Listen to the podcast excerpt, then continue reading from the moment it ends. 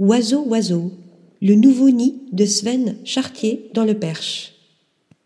Installé dans le Perche depuis trois ans, Sven Chartier, l'ancien chef étoilé de Saturne à Paris, et sa femme Marianne ont ouvert en octobre dernier Oiseau Oiseau dans leur région d'adoption.